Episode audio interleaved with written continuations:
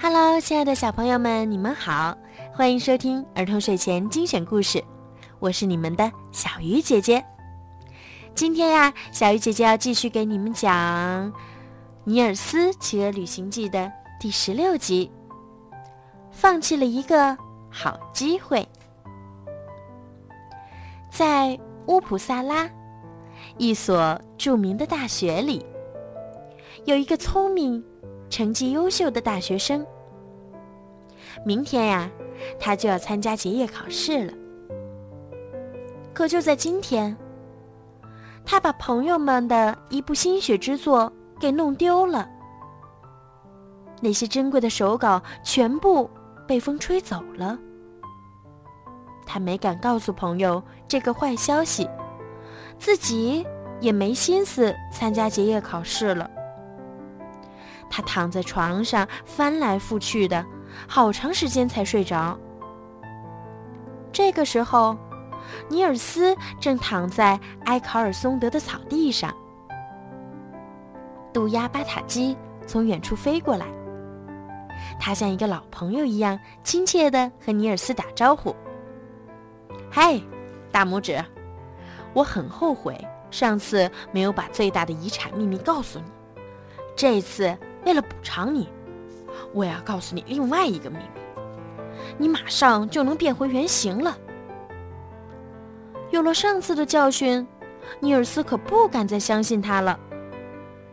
不过，巴塔基一本正经地说：“嗯，如果有一个人他愿意穿上你的衣服，跟着大雁们去游行，而你也同意，你就可以变回原形了。”尼尔斯满不在乎地说：“我曾经听一只猫头鹰说过，我只要把熊鹅莫顿顺利带回家，就能变回原来的模样。”巴塔基说：“旅途中的危险太多了，万一莫顿有什么意外，那该怎么办呢？”尼尔斯经受不住巴塔基的诱惑，问道：“真有人愿意穿上我的衣服吗？”巴塔基说：“你跟我来吧。”巴塔基说的那个人就是那位丢了手稿的大学生。当大学生呼呼大睡的时候，巴塔基带着尼尔斯来到了乌普萨拉。他先带着尼尔斯参观了大学的图书馆、教学楼、有植物标本的实验室、天文台等，接着。他们飞过老学者们的书房，还有大学生们的房间，看到他们都在认真的读书。巴塔基问道：“你觉得他们的生活怎么样？你想不想成为像他们一样的人呢？”尼尔斯摇摇头说：“嗯，我不愿意这样，倒是想跟着大雁们到处探险。”巴塔基说道。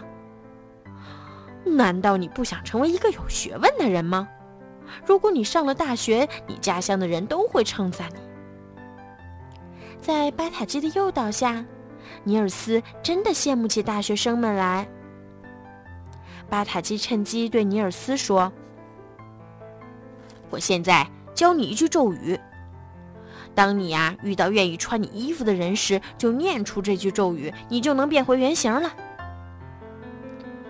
接着，巴塔基带着他来到那个大学生的窗户前，大学生还在睡觉。尼尔斯偷偷爬了进去，到桌子上吃起剩面包来。夜深了，大学生突然从睡梦中惊醒，发现书桌上的台灯旁坐着一个小小的男孩，他正在津津有味地吃着面包渣。他惊奇地问道：“你是谁？”尼尔斯本想逃走，但他又不愿意放弃这个机会，就停住了脚步，回答道：“我叫尼尔斯，因为被施了魔法才变成现在这个样子。”接着，他把自己骑鹅旅行的经历都告诉了大学生。大学生叹了一口气说：“嗯。”我要是能像你一样就好了。